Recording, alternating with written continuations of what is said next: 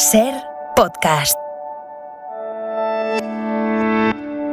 Estás escuchando Acontece que no es poco y yo soy Nieves con Costrina, la que te lo cuenta. Un podcast de historia para conocer, para entretenerse, para criticar, para cotillear y para lo que se tercie. Que disfrutes del episodio.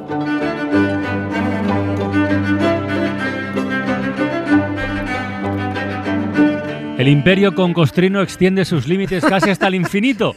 Acabas de colar a tu vecino. No, no, que me, Eh, bueno, me se ha colado él, se ha colado él, se ha colado él. En la final de relatos, que nadie había cosas raras ahí, pero ya es casualidad. Es decir, Sí. si mira que participan centenares, miles de oyentes y, y tiene que ser tu vecino de Cabo de. Gata. ¿Quién?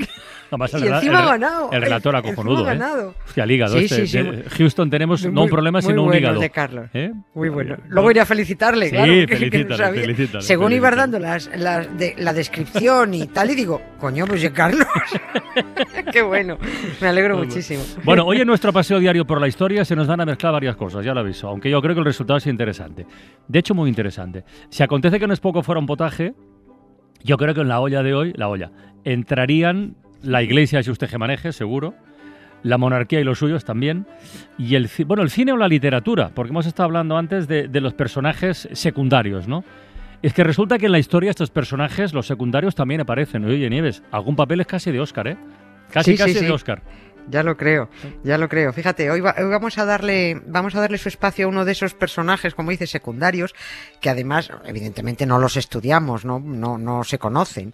Eh, los, fíjate que los principales nos los enseñan de pasada, intentando que no se note lo malo, pues como para conocer a los de segunda fila, ni en broma, ¿no? No nos suenan ni de oídas. Si yo digo que hoy, 16 de mayo de 1609, a las 2 de la tarde, nació en el Real Sitio del Escorial el infante Fernando de Austria, pues a ver, lo primero que te sale es decir, bueno, ¿y a mí qué? Pues sí. Este pollo quién era, ¿no? Anda que no hubo infantitos, entre legítimos y bastardos, llamados además todos Fernandos de Austria, ¿no? Pero si decimos que este fue hijo del Panoli de Felipe III, que se le conoce sobre todo como el cardenal infante, que también fue eh, virrey de Cataluña, gobernador de los Países Bajos, que también fue un exitoso general del ejército y que tuvo varias novias y dos hijos y que se murió con 32 años, entonces ya lo que te sale decir, pero ¿cuántas cosas hizo este tío en tan poco tiempo, por favor? ¿no? Y cuánta incompatibilidad en ese currículum, que esa es otra. Era infante, vale. Pero era cardenal y general también. Esto parece que no cuadra, ¿no? Y siendo cardenal, hijo de rey, general de los ejércitos, también tuvo hijos. Bueno, Y si además añadimos que fue nombrado cardenal con 10 años. ¿ah? Diez años. 10 años. Ah, Ya solo nos queda preguntarnos qué clase de mandanga es esta, ¿no? Bueno, pues además de que el cardenal infante virrey general era un corazón loco, toda esta mandanga real tiene su explicación.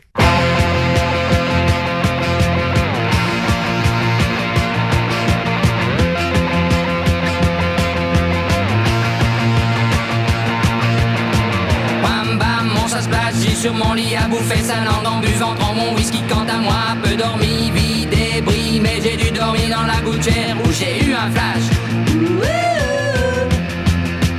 En quatre couleurs. A ver, uh, necesitamos entender cómo es posible esto de que un niño de 10 años lo nombren cardenal. Se supone que sería el Papa, ¿no? Es el Papa quien nombra cardenales. Es el que Vale, lo nombra. vale. Pero además lo nombraron del tirón, ¿eh? O sea, no te creas que lo metieron a novicio con dos años, a cura con cinco, a obispo con ocho y a cardenal con diez. No, de golpe, De golpe. cardenal. Este niño en vez de hacer la primera comunión lo nombraron cardenal. Al margen de lo estrafalario del asunto y que con cosas como estas pues queda muy al descubierto lo que es la religión y cómo la manejan los jefes del cotarro católico en beneficio propio, para entender por qué se hizo, nos tenemos que ir unos años antes del nombramiento del chavalín como, como purpurado, ¿no? Que hubo que hacerle unas faldas a medida, incluso, claro. No Normal. había, no había disfraces de Claro, cardenal de su talla. Claro, claro. A todos nos suena el duque de Lerma, ¿no? El corrupto, el, el valido de Felipe III, mano derecha del rey Tolai este, y el que lo convenció para trasladar la corte de Madrid a Valladolid Eso, y, lo- eh, y luego otra Y vez luego de de Valladolid. sí. Claro, sí. Eh, bueno, mientras este delincuente, el, el duque de Lerma, iba haciendo, pues ya sabes, sus chanchullos urbanísticos, sus maniobras especulativas de compraventa. Desplomaba los precios en un sitio que previamente había eh, desvalorizado para sí. comprar barato, provocaba luego que se para vender fin, un chori. hasta que se le vio el plumero y el duque empezó a caer en desgracia. Pero primero empezaron a caer en desgracia los colaboradores y gente de confianza del duque de Lerma, que por cierto tenía nombre de Cayetano, este Francisco Gómez de Sandoval Rojas y Borja. Hola. O sea, o sea, Mari Borja, Borja Mari. Bueno, casi todos los hombres de confianza del duque de Lerma fueron encarcelados y alguno ejecutado, el tal Rodrigo, que este tiene un historión detrás. Y, y dijo él, como el, el duque de Lerma, como no me dé prisa, me quedan dos telediarios vivo. La única forma de salvar el pescuezo es meterme a cardenal. Más de una vez hemos recordado esa coplilla que le dedicaron al duque de Lerma por esa maniobra, ¿no? Para no morir ahorcado, el mayor ladrón de España se viste de colorado. Pero entonces aquí se podía meter a cardenal cualquiera. Quiero decir, de- de- un duque, un niño. Sí, Sí, cualquiera, de tú mismo, si quieres, ¿no? Si tienes el suficiente poder, eh, por supuesto que sí. La iglesia es un negocio y todo era cuestión de, de- de negociación. El duque de Lerma, que tenía hijos y tenía nietos, pero que ya era viudo, lo que ya sabemos que no es inconveniente para, ser cura, lo de tener hijos y tal, no tiene sobrinas, solicitó su nombramiento a Roma en absoluto secreto y directamente a la Secretaría de Estado del Vaticano. El Papa Paulo V intentó disuadirle, hombre, mira, Borja Mari, que no está bonito que te nombremos cardenal así a dedo, aunque seas viudo, que, que a ver cómo argumentamos esto, es muy complicado de justificar, ¿no? Pero como el duque de Lerma todavía era valido aún de Felipe III, todavía era el tipo que más mandaba en el cristiano imperio español, le dijo al Papa, mira, tú te callas y te acuestas y me nombras cardenal o el que te apea del papado soy yo. Y lo nombró, claro que lo nombró, tuvo que adjudicarle el capelo y así, protegido por las faldas cardenalicias, se libró de ser juzgado y condenado. Ah. Sí, así fue como fue la maniobra. Pero el duque de Lerma, sintiéndose ya a salvo como cardenal, porque perteneciendo a la iglesia ya estaba protegido y no podía ser condenado, no solo no rebajó su ambición ni sus ansias de dinero, es que se vino arriba y quería más poder, quería más pasta. Así que una vez conseguido su nombramiento como cardenal, solicitó también ser arzobispo de Toledo. Porque por aquel entonces el arzobispado de Toledo estaba considerada la más alta dignidad espiritual de la cristiandad después del papado. Ah. Ah, y no solo espiritual, también había ahí mucho money money. O sea que Serro te lleva aparejada dignidad monetaria. A ver, Hombre. eh, la ¿cuánto, cuánto? A ver, venga. Un pastizal. 300.000 coronas anuales. Eso es mucho, ¿no? Muchísimo. Yo no sé hacer la equivalencia a la actualidad, pero era una pasta gansa. Y el duque de Lerma la quería.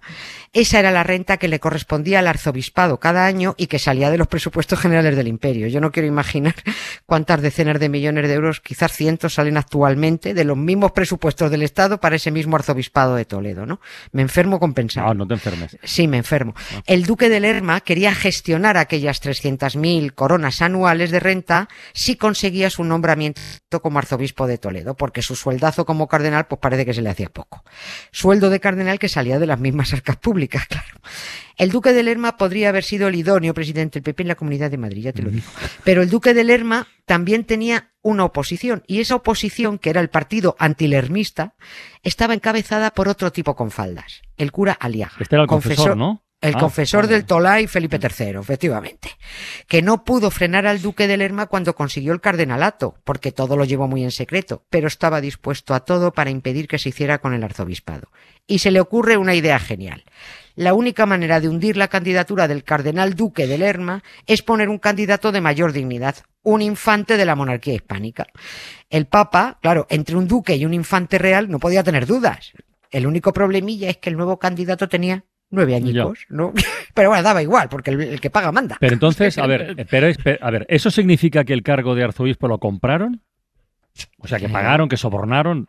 Claro, ¿Significa eso o lo he entendido Claro. mal? No, no, lo he entendido perfectamente. Lo compraron, pagaron, sobornaron. Pero si Roma era un, un cachondeo, ¿no? Yo sigo sin entender cómo se exige respeto para esto, ¿no? Para estos mangoneadores corruptos que no tienen escrúpulos. Los cardenalatos, los arzobispados se compraban.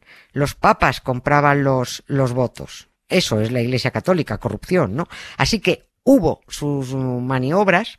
El embajador español en el Vaticano presionó por un sitio, pagó por otro, Mm. fue comprando voluntades, pero ojo, manteniendo las apariencias, porque hasta argumentaron la conveniencia de que un niño de nueve años fuera nombrado cardenal arzobispo de Toledo. Se dieron todo tipo de argumentos, todos absurdos, por supuesto, pero hicieron especial hincapié, hicieron especial hincapié, digo, en que nunca un hijo de un rey de España había sido arzobispo de Toledo, y que ya iba siendo hora. Asuntos peligrosos del pasado me persiguen todavía.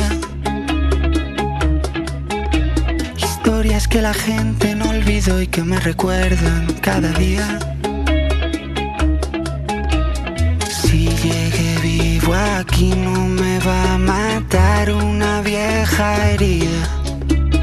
Déjales que hablen mal, se mueran de envidia.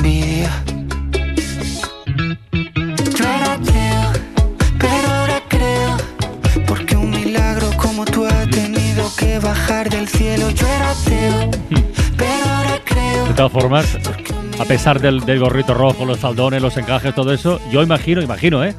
Que al chaval mucha, mucha gracia, lo de ser cardenal tampoco, tampoco debe hacerle. Gran entusiasmo debía tener, digo yo. Pues no, hombre, a él, a él no le gustaba eso. A él le gustaban las armas, le gustaba el ejército, le gustaban las chicas. Y ojo, no se privó de nada, ¿eh? porque además el tío salió muy, muy listo. Era muy buen estudiante, se preparó muy bien, se convirtió en un magnífico estratega, ganó además una batalla famosísima en, eh, a los suecos, ¿no? Y era un loco del sexo, ¿eh? También, como sus hermanos, ¿eh? Eh, Carlos y Felipe. ¿Qué- qué Felipe? Que ya me pierdo. Felipe IV. El Felipe cuarto, IV. vale. Claro, pues este era, este era el hermano que no estaba previsto que reinara, por eso lo meten a cardenal, ¿no? Felipe IV era, era el rey, ¿no? Y los tres hermanos eran unos, unos locatis de esos, de les gustaban las camas ajenas más que un tonto un lápiz. Como dijo alguien, los tres hermanos eran truenos en lo de perseguir mujeres. Y sí, como dijo Machado luego, aquel trueno vestido de nazareno. que. Yo también creo, en ti. Nieves, hasta mañana. Hasta mañana. Un beso muy grande. Suscríbete a Acontece que no es poco. Todos los episodios y contenidos adicionales en la app de Cadena Ser y en nuestros canales de Apple Podcast, Spotify, iBox, Google Podcast y YouTube. Escúchanos en directo en la Ser de lunes a jueves a las 7 de la tarde. Cadena Ser. La radio.